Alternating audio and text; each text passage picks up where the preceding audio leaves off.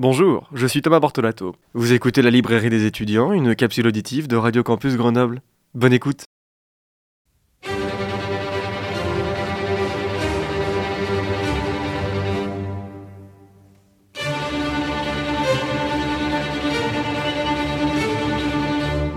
Eh bien bonjour, bonjour à toutes et à tous. Je suis très heureux de vous retrouver aujourd'hui pour cette toute nouvelle chronique de la librairie des étudiants. Comment une marque peut-elle faire de vous un paria? C'est avec cette question que je veux aujourd'hui vous emmener de nouveau du côté des rayonnages des bandes dessinées de nos belles librairies indépendantes. Ouvrons ensemble la première bande dessinée de la saga Le Scorpion, produite par Enrico Marini et Stefan Desberg, publiée aux éditions d'Argo depuis octobre 2000. Sortez vos marque-pages affûtés comme des épées, nous partons aujourd'hui pour la ville de Rome du XVIIIe siècle. Au commencement, il y avait neuf familles. Le monde était sous leur emprise, chaque famille se partageant les richesses et les puissances du globe. Dans les premiers tourments de l'histoire, lorsque l'Empire romain s'est effondré, les neuf familles se sont réunies pour décider de dominer le monde avec un nouvel atout, la religion catholique. Au XVIIIe siècle, bien plus tard, deux silhouettes enjambent les toits et les rues pour gagner des lieux reculés des villes. C'est au milieu des bâtiments en ruine que le scorpion et son ami Hussard cherchent la tombe de Saint Alastor. Après quelques coups de pioche, ils tombent sur le squelette de Saint Alastor, et avec pour perspective de pouvoir revendre les ossements à de riches acquéreurs romains. Dans l'ombre d'une église romane, un homme se rend dans un confessionnal, mais la confession s'inverse.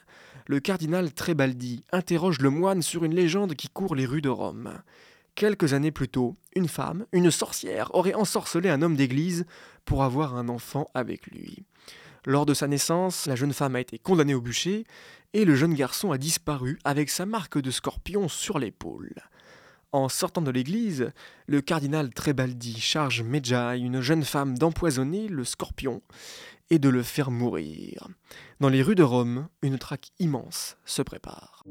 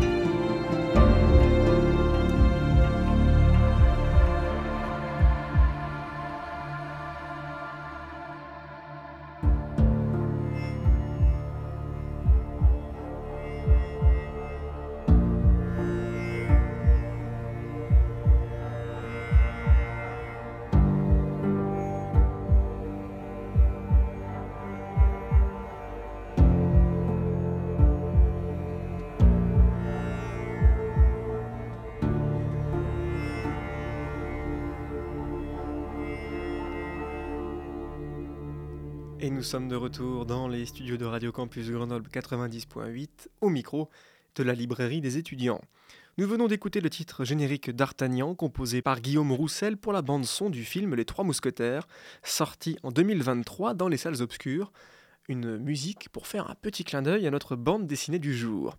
Et revenons-en justement à cette bande dessinée, le tome 1 de la bande dessinée Le Scorpion, La marque du diable, paru en octobre 2000 aux éditions d'Argo, sous le crayon et la plume d'Enrico Marini et Stephen Desberg.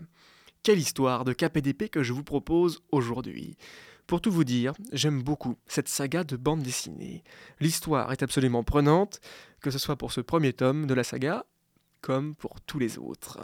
Les trois personnages principaux qui tiennent cette bande dessinée sont hauts en couleur. Le scorpion et son esprit rusé manquent tout de même de montrer un homme torturé par son passé et sa naissance avec cette terrible marque qu'il a sur son épaule. Lorsqu'il n'est pas entouré par des femmes après avoir vendu des ossements de saints, il se met en chasse pour retrouver Trébaldi. À ses côtés, nous retrouvons Hussard, personnage presque gauche, qui va suivre le scorpion dans ses quêtes d'argent et de trouvailles historiques. Et puis enfin, il y a cette femme, Medjay, qui utilise de nombreux poisons pour exécuter son contrat de mise à mort. Sa nouvelle cible, le scorpion, va lui donner du fil à retordre pour satisfaire finalement les demandes du cardinal Trebaldi. Il y a une part très importante dans l'intrigue générale du thème de la politique. Très rapidement, nous comprenons que la quête de pouvoir a attiré les envies du cardinal Trebaldi. Il fera en sorte de s'infiltrer dans les hautes instances du pouvoir papal pour tenter de prendre le pouvoir du pape et donc, in fine, son fauteuil. Le cardinal a-t-il seulement pensé qu'en voulant faire mourir le scorpion, ce dernier va chercher à le retrouver pour savoir pourquoi celui-ci lui en veut et ce qu'il pourrait très bien lui faire? Et les deux créateurs de la bande dessinée se sont amusés pour mettre cette intrigue politique sur une toile de fond historique, avec des jeux de pouvoir, la puissance de Rome de l'époque, ou toute l'importance historique des lieux et des croyances. Le tandem Enrico Marini et Stefan Desberg fait de cette bande dessinée une vraie claque visuelle et imaginative. Avec le jeu des couleurs sombres et avec les nuances de rouge, sans oublier le dessin superbe de Marini pour faire prendre vie à tous ses personnages. Avec un coup de force pour les personnages vêtus de noir, avec pour seul très visible des yeux derrière un masque d'or, Marini nous régale de tous ces magnifiques personnages. Sur fond de pouvoir, de religion et de bataille d'épée, cette bande dessinée a tout pour vous faire rêver et vous emporter dans cette période intrigante de l'histoire. Ainsi va la littérature et la bande dessinée. Notre bande dessinée du jour s'intitule Le Scorpion, la marque du diable, première d'une longue série qui continue encore aujourd'hui à paraître. Une magnifique bande dessinée signée par Enrico Marini et Stephen Desberg aux éditions d'Argo depuis octobre 2000 que vous pouvez bien sûr retrouver dans toutes nos belles librairies indépendantes. Notre prochain rendez-vous littéraire est programmé pour la semaine prochaine et lors de cette dernière chronique de l'année 2023, je veux vous emmener une nouvelle fois dans les rayonnages de la littérature jeunesse. Vous pouvez retrouver la capsule auditive de cette chronique en balado-diffusion sur le site internet de Radio Campus Grenoble 90.8 et sur la page 10 heures de l'émission. Je vous souhaite de passer une bonne semaine, un bon réveillon de Noël et surtout de belles lectures.